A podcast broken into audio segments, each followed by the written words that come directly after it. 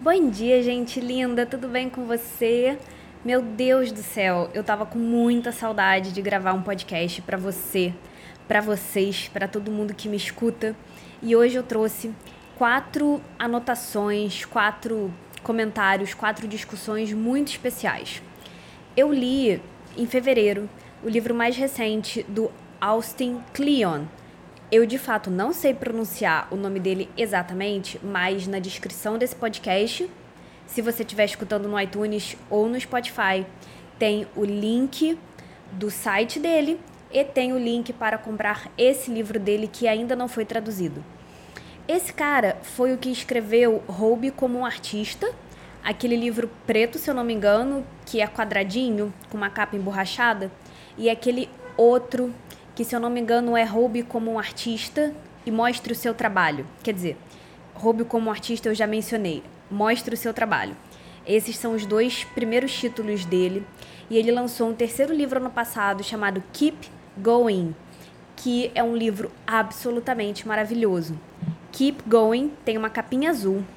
E eu traduziria talvez como Vai indo, continue indo. É um livro, como diz o subtítulo, sobre 10 formas de você se manter criativo nos tempos bons e nos tempos ruins. Eu tinha um pouquinho de ranço desses livros, tinha, porque, né, preconceitos existem para isso, para que a gente pegue ranço. Mas em 2019, ano passado, eu comecei a assinar a newsletter do Austin, né, desse cara. E a newsletter dele é absolutamente magnífica, ele é foda. Quando eu vi que esse livro tava em promoção, eu comprei. Então, na descrição aqui do podcast, eu vou colocar o link para vocês comprarem o livro se quiserem e para vocês irem para o site dele, assinem a newsletter dele. É tudo em inglês, não tem tradução ainda. Então, eu quis trazer para vocês hoje quatro conceitos que eu vou desdobrar, dando algumas dicas que têm a ver com organização.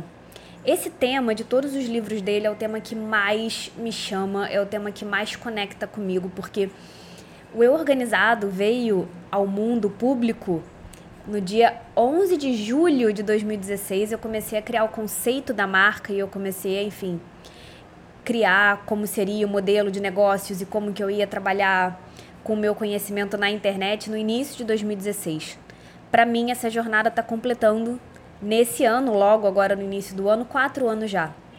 Então, esse tema sobre como que você consegue se manter criativo, como que você apenas continua indo, sabe? Como é que você se mantém ali na rota do que você traçou, mesmo precisando refazer os acordos. Esse tema é um tema que está muito vivo para mim. Vamos então para a primeira coisa que eu quero ressaltar. No livro, ele escreve uma coisa maravilhosa. Ele escreve o seguinte: o que compõe a sua rotina diária não é tão importante assim. O mais importante é que ela exista.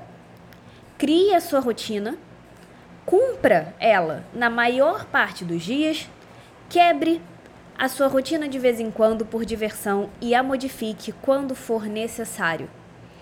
Olha, assim, sinceramente, gente, o grande objetivo da minha vida é escrever como o Austin, porque ele escreve com uma precisão, com uma clareza. As frases dele são frases curtas, não tem muita vírgula, são pensamentos precisos. Dá para sentir que ele passou um tempo pensando naquela frase, sabe?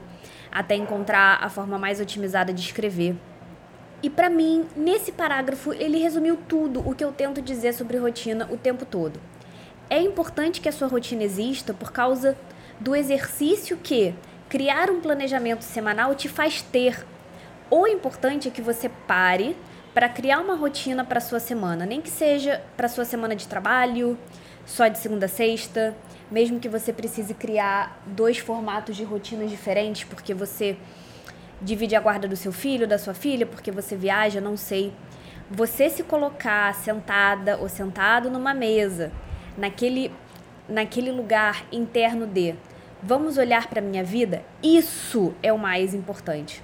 A melhor parte da rotina é que você tem provavelmente uma porcentagem, uma porcentagem de livre-arbítrio maior do que a que você imagina que você tenha. E quando você senta para encarar a sua vida, para olhar o que, que eu faço de segunda a sexta, o que é que eu gostaria de fazer, o que é que eu não gostaria mais de fazer, você está usando o livre-arbítrio que você tem. Você está usando o poder que você tem. Você pode expandir a sua potência. Não pense que você precise cumprir a sua rotina, porque o fato mais importante é que ela precisa existir. Eu, como ele, recomendo muito que você quebre a sua rotina de vez em quando por diversão. Uma noite, um dia, uma viagem, alguma coisa que faz você ficar assim desestruturada ou então bagunçado, porque você foi, saiu e se divertiu. Isso é muito importante, isso não pode faltar. Junto com a consciência que você vai modificar a sua rotina quando for necessário. Não tenha medo de modificar a sua rotina, porque, de novo, já disse e repito, a organização existe para amparar os seus dias. Ela não existe para congelar os seus dias. Ser uma pessoa organizada não é ser uma pessoa rígida que consegue fazer tudo do jeito que você queria fazer. Uma pessoa organizada, uma pessoa que se mantém flexível para encarar a própria vida. Nesse capítulo do livro, ele cita uma outra autora que diz uma frase que eu até já postei no Instagram e que a parte mais bonita dessa frase para mim é quando ela diz que a rotina serve para amparar os seus dias, é como se fosse uma rede de apoio. É para que as coisas não não caiam. É para que você tenha um controle saudável do que está acontecendo, para que você exerça o seu poder. Outra frase maravilhosa que ele diz é: matar aula é muito menos divertido quando você nunca assiste aula. Então, assim, matar aula é muito bom, mas meio que parte do princípio que existe uma repetição. Eu peço muito para que vocês fiquem bem conectados com essa ideia. Se você faz uma coisa pela maior parte dos dias, ou se você tem um hábito que você cumpre na maior parte das semanas, isso já é um hábito. Um hábito não requer falta de exceção. O que não pode é você viver um hábito e achar que aquele hábito está te levando para um lugar quando na verdade aquele hábito está te levando para outro. Esteja ciente do que é regra, do que é padrão, do que é ritmo, do que você faz. Pouco ou muito não interessa, vez após vez, e do que é exceção. Eu apoio muito que você busque diminuir alguns hábitos que são ruins para que você cumpra outros hábitos que são bons. Eu só peço para que você não entre nessa roubada de achar que só porque você faltou dois ou três dias ou ficou uma semana sem fazer tal coisa que de repente o seu hábito está quebrado. E uma última coisa que eu quero dizer sobre rotina da semana é que para mim a sua rotina semanal é uma reflexão micro perdão, uma reflexão nano das suas prioridades. Dentro da minha metodologia, dentro do que eu ensino no meu curso online, é mais ou menos assim que eu divido essa teoria. As suas prioridades macro têm a ver com as suas metas do ano, com os seus princípios do ano. É uma visão bem ampla do que é prioritário para você.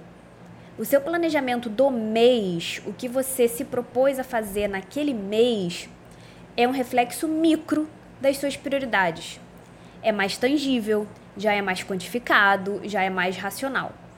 E o que você põe na sua semana, tudo com o qual você investe tempo, tudo no qual você investe tempo, tudo com o qual você se engaja é prioridade.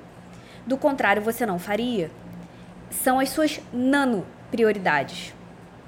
Eu ensino esse exercício do planejamento semanal um pouco mais a fundo no Manual da Organização Básica, que é a apostila inicial para iniciantes, para quem está querendo aprender mais sobre organização e quer conhecer o método Ana Carolina. Outra frase maravilhosa que ele diz é a seguinte: Nem todos os dias vão sair conforme o planejado. Todas as rotinas e todas as tarefas são aspirações. Nesse capítulo, ele fala sobre a importância de quando você está tendo um dia ruim, você apenas finaliza o que você começou. Então, se você tiver muito na merda hoje, se você passou por um dia nessa semana muito na merda, eu falo isso para vocês, falo isso para mim. Finaliza o que tá na sua frente. Cumpre o que for possível. Põe um ponto final nessa a espiral do sofrimento, nesse ciclo do, so, do sofrimento, da ansiedade, né? Que às vezes você não consegue fazer uma coisa, você sofre porque não, você não conseguiu, você fica ansioso porque você não conseguiu, e aí você fica ansioso porque você está ansioso, você sofre porque você está sofrendo. Acaba. Põe um ponto final. De dentro para fora, né? Com essa atitude de amanhã é um novo dia, hoje você fez o que você pôde fazer. E eu vou deixar aqui algumas sugestões de exercícios que eu acho muito interessantes. Faz uma carta para você mesmo, descrevendo como foram os seus últimos seis meses. Fazendo uma descrição assim, faz uma retrospectiva detalhada dos seus últimos seis meses. E aí, escreve um e-mail com essa carta. Entra lá no futureme.org.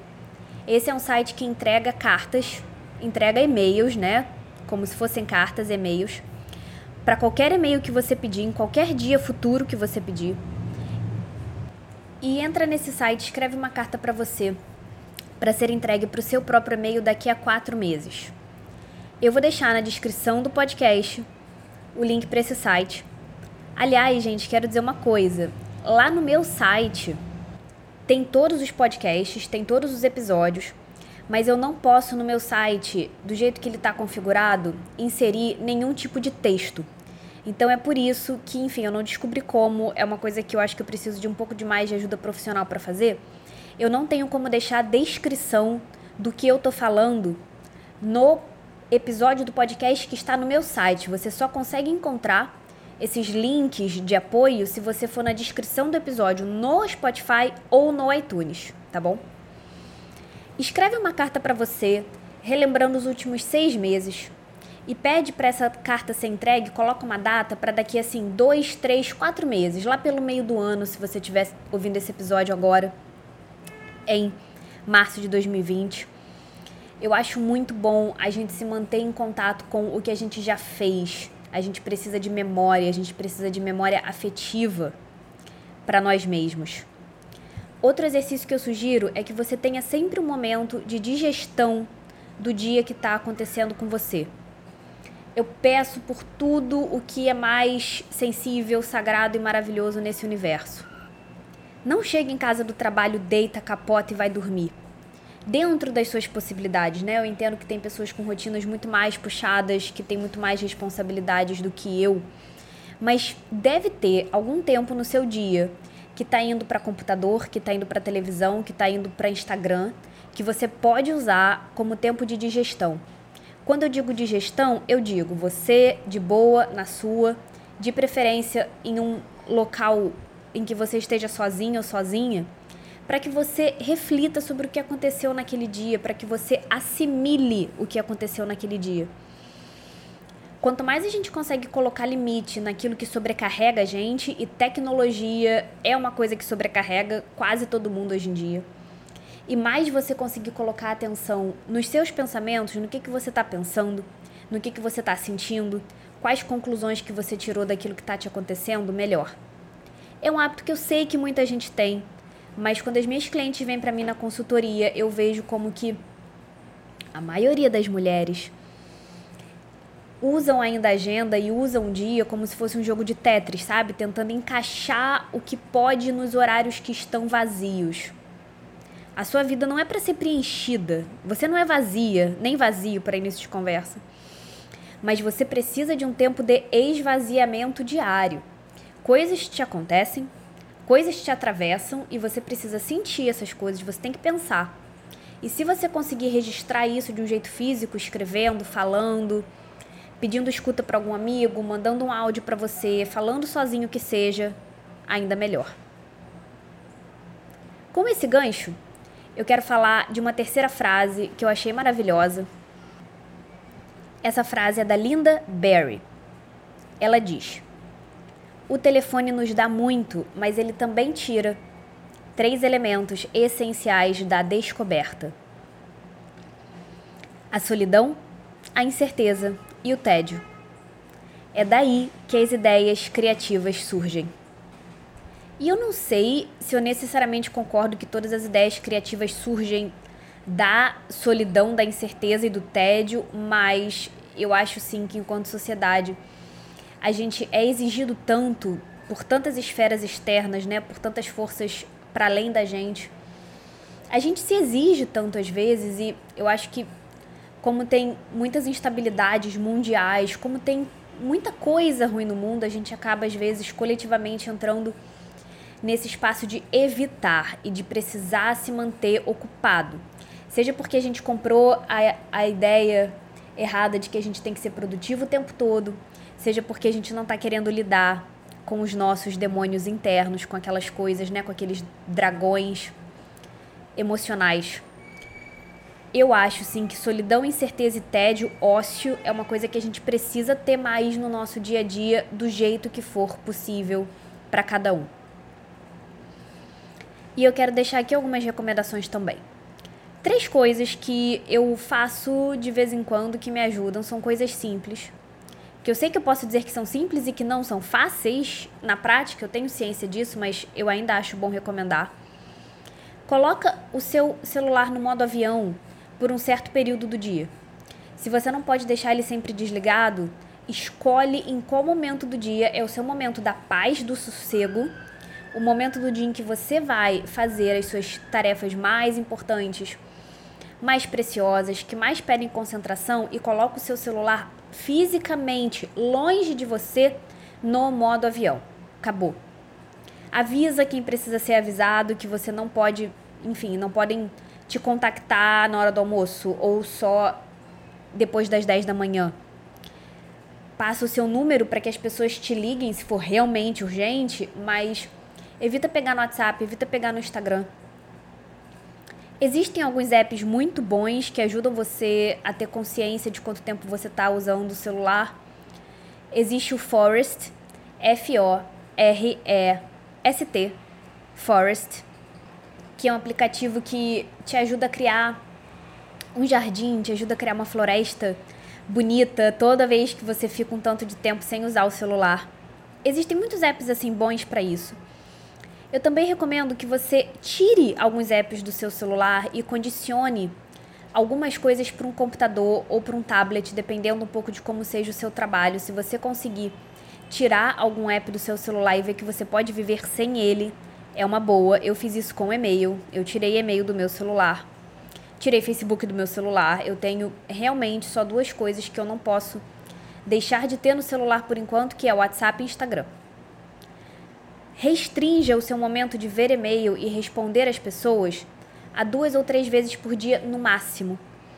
É claro que eu falo isso muito por causa do meu trabalho, que tem muito que lidar com o público. Eu sei que nem todo mundo talvez tenha necessidade disso, mas se acostuma a, tipo assim, abrir o seu computador, sentar na sua mesa e dizer: agora vai ser o meu bloco de respostas. Cria um bloco de respostas no seu dia. De meio-dia a uma, de 9 às 10, de 3 às 4, de 7 às 8, que seja. Se você, em uma hora, isso eu acho que ajuda 90% das pessoas. Que seja uma hora e meia, você para para responder, para olhar todas as redes sociais, para responder todos os e-mails, para olhar o WhatsApp, você dá conta de responder. Personaliza, obviamente, essa dica, porque tem gente que pode ter um volume muito grande, mas o ponto é, se você ficar olhando o WhatsApp várias e várias e várias vezes por dia, você provavelmente vai ter a sua atenção captada por outras coisas. Quando você concentra o tempo de uma tarefa num momento específico e você se propõe, eu vou ficar meia hora respondendo mensagem, já é menos tempo que você está no seu celular ao longo do dia. E outra coisa que eu quero muito que você pense agora é: o que, que você gostaria de fazer com o seu tempo e que você sente que você não tem tempo para fazer? Nem sei se todo mundo pensa isso, mas eu ouço muita gente falar: eu não tenho tempo para, eu não tenho tempo para, eu não tenho tempo para e eu não vou entrar aqui no mérito da questão se a pessoa tem ou não tem tempo. Lavo minhas mãos, isso não tem nada a ver comigo. Mas eu quero que você tenha ciência do que é que você gostaria de estar fazendo com o seu tempo, no seu dia, na sua semana, e que alguma parte da sua cabeça diz: "Ah, mas não dá". Mas não dá por quê? Ah, porque eu não tenho tempo. Que coisas seriam essas? Pensa, de preferência, claro, em coisas de lazer, que sejam divertidas, que sejam hobbies criativos esse é o ponto desse capítulo do livro do Austin também, né? Como que o celular e toda a indústria da rede social, etc., coloca a gente para olhar para fora, coloca a gente para tentar uma fuga externa, né? E a gente está tendo cada vez menos, eu acho, enquanto coletivo, a gente tem cada vez menos tolerância para ficar dentro da gente, para ficar sozinho com a gente. Então, pensa no que é que você poderia estar fazendo de divertido. Eu tô tentando criar essa correlação porque eu vejo muitas pessoas olharem para esse costume, olharem para esse movimento de o pessoal tá passando muito tempo no celular, o Instagram está roubando nossas vidas, o Facebook, isso e aquilo. E eu vejo muitas estratégias de contingência. Como que você limita o seu tempo no celular? Como que você faz um destralhe digital? Como que você vira minimalista? Eu gosto muito mais da estratégia de substituição, da estratégia de expansão. Para quem não sabe, eu sou teta healer, sou terapeuta de teta healing. E, enfim, não vou entrar aqui nos pormenores sobre o que é o que não é, mas só para trazer um apontamento sobre o Teta Healing. Teta Healing diz que todo mundo vive com base em um sistema de crenças, que todo mundo tem crenças. Crenças são afirmativas, categóricas, são fatos que a sua mente entende o mundo funciona assim. A coisa é assim, aquela coisa é assado, ponto, acabou. E o que o Teta Healing propõe é que a gente faça uma transformação de crenças. O Teta Healing diz que não tem como alguém eliminar uma crença, você precisa substituir uma por outra. Porque mesmo que você opere apenas com crenças positivas, o seu externo é bem modificado pelo que você diz para você mesmo, pelas narrativas na sua cabeça, pelas afirmativas que você faz. Eu acho que é a mesma coisa com o celular e com o tempo. O que você faz no seu dia a dia é um grande fruto, um grande reflexo daquilo que você gostaria de fazer, daquilo que você pensa. Então, ao invés de você ficar só tentando, vamos botar assim, chutar que é macumba e chutar o celular para beira da estrada, passa metade do seu tempo pensando o que é que você queria colocar no lugar do seu celular. O que é que você, se tivesse tanto e tanto tempo livre por dia, o que é que você gostaria de estar fazendo? Eu digo isso porque algumas clientes minhas trabalham com o público numa quantidade tão grande quanto eu mesmo. Eu trabalho muito com o público, tem muito de, de responder às pessoas, falar com as pessoas. Tem muito de atender pessoas no meu trabalho. E eu sei que nem sempre é muito fácil você organizar a vida de um jeito que você diga, não, então eu só vou pegar o celular de 3 às 4 da tarde, ponto, acabou. Então, começa a pensar, o que é que você queria fazer na sua semana que iria ocupar um espaço. Se uma coisa entra, outra coisa tem que sair. Se você de repente vai para uma aula de dança, se você vai aprender alemão, se você vai fazer um curso de culinária de fim de semana, aquilo ali já precisa entrar na sua rotina, você já tem que fazer espaço. O que é que faria você querer olhar menos o seu celular? Qual é o tipo de experiência que você já teve, que você adorou e que fez você legitimamente não lembrar do Instagram, que fez você cagar para todo mundo e você apenas estava mantendo contato com membros próximos da família, disponível só para emergências. O que, que foi isso na sua vida? Como que você pode ter essas experiências em tamanho pequeno durante a semana? É isso que eu quero deixar você pensando. Por fim, número 4, uma coisa que ele escreve que eu acho maravilhosa, que é a seguinte: Se você está sem ideias próprias, tente isso. Número 1. Encontre uma ideia popular que você odeia e quer destruir. E, número 2. Encontre uma ideia antiga, oposta, que todo mundo esqueceu e a ressuscite. Olha, esse cara não tem como ser mais da escola na Carolina, porque se eu tenho algum sentimento de ódio dentro de mim, se eu tenho ranço dentro de mim, é é ranço pelas pessoas que espalham o ódio, é ódio do ódio. Eu faço muito isso. Eu tenho vários ranços com várias coisas, não não me entendam errado. Eu guardo mágoa, sim. Tem algumas coisas que eu vejo, seja em comportamento de pessoas, seja um filme, seja um livro, seja uma ideia, seja o que for, que eu absolutamente detesto, mas o meu tempo é muito precioso para esculachar o que já é uma bosta. Eu prefiro começar a produzir coisas que eu gosto. Então, eu te pergunto: o que é que você queria que tivesse na sua vida em maior quantidade? Que seria uma coisa boa, que é uma coisa que você goste. Pode ser dentro do seu trabalho, pode ser um lazer, pode ser um exercício físico, pode ser um rolê com amigos e pensa em 1% dessa coisa, né, numa versão de 1%, um hábito bem pequenininho relacionado a essa coisa que você queria que existisse em maior quantidade, sempre na sua semana. É muito parecido, né? É diretamente relacionável com o que eu acabei de falar. E é para reforçar esse ponto.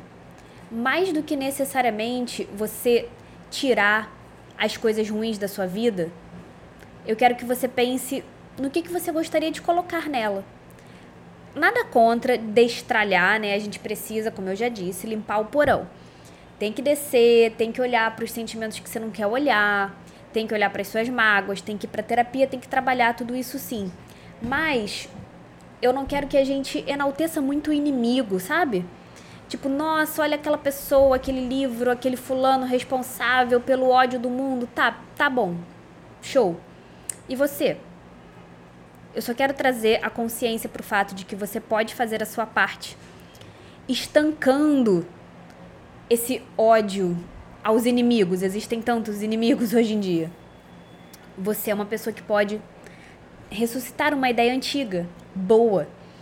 Então, lembra alguma conquista que você fez ano passado que você adorou? Puxa, traz para o seu corpo de agora a sensação daquele último desafio, daquela última proposta criativa que você não imaginava que ia conseguir superar e conseguiu. O que é que você pode colocar na sua semana que te dê força? O que é que você pode relembrar e jogar na sua rede? Joga no Instagram, joga no Facebook, faz uma festa, faz um evento, não sei. Dá algum presente para as pessoas que seja algo que você goste, que seja algo que espalhe bem para o mundo. Isso é uma coisa que a gente pode trazer para a prática, tanto em termos de vida criativa, quanto em termos de vida criativa autônoma, porque, como diz a Elizabeth Gilbert no livro maravilhoso dela, Grande Magia, que é um livro que eu venero, se você está tentando viver a sua vida nos seus próprios termos, a sua vida é uma vida criativa, porque você está criando a sua vida. Então, da mesma forma como eu não quero que você se concentre, não estou dizendo ignorar, estou dizendo até um certo ponto. Eu não quero que você se concentre muito. Para além de um certo ponto, para além desse ponto saudável, na sua, entre aspas, desorganização, no seu, entre aspas, caos, como eu não quero que você se concentre muito nisso, eu quero que você comece a colocar em prática coisas que ajudariam a sua organização. Muito bem, Ana, minha vida tá de pernas pro alto. O que, que eu faço? Pensa em uma coisa que você pode fazer todo dia que ajuda a sua organização, e depois em uma coisa que você pode fazer toda semana, que ajude a sua organização. Eu não consigo fazer uma coisa todo dia e outra coisa toda semana. Tá bom, escolhe só uma coisa por semana. Mas começa, mas coloca em prática algo bom que você pode colocar hoje. Porque eu te garanto, é muito mais fácil do que você pensa. Espero muito que vocês tenham gostado. Esse livro, Keep Going, do Austin Kleon, Austin, não sei como é que se pronuncia, é muito bom. É uma pérola de livro. E só para deixar registrado, a partir de agora, os podcasts do E Organizado serão quinzenais, sábado sim, sábado não. Vocês vão encontrar episódios novos no Spotify, no iTunes ou lá no meu site. Como sempre, eu continuo muito aqui, muito aberta para ouvir o que vocês acharam do episódio, para me sugerirem pautas e a gente se vê no próximo sábado.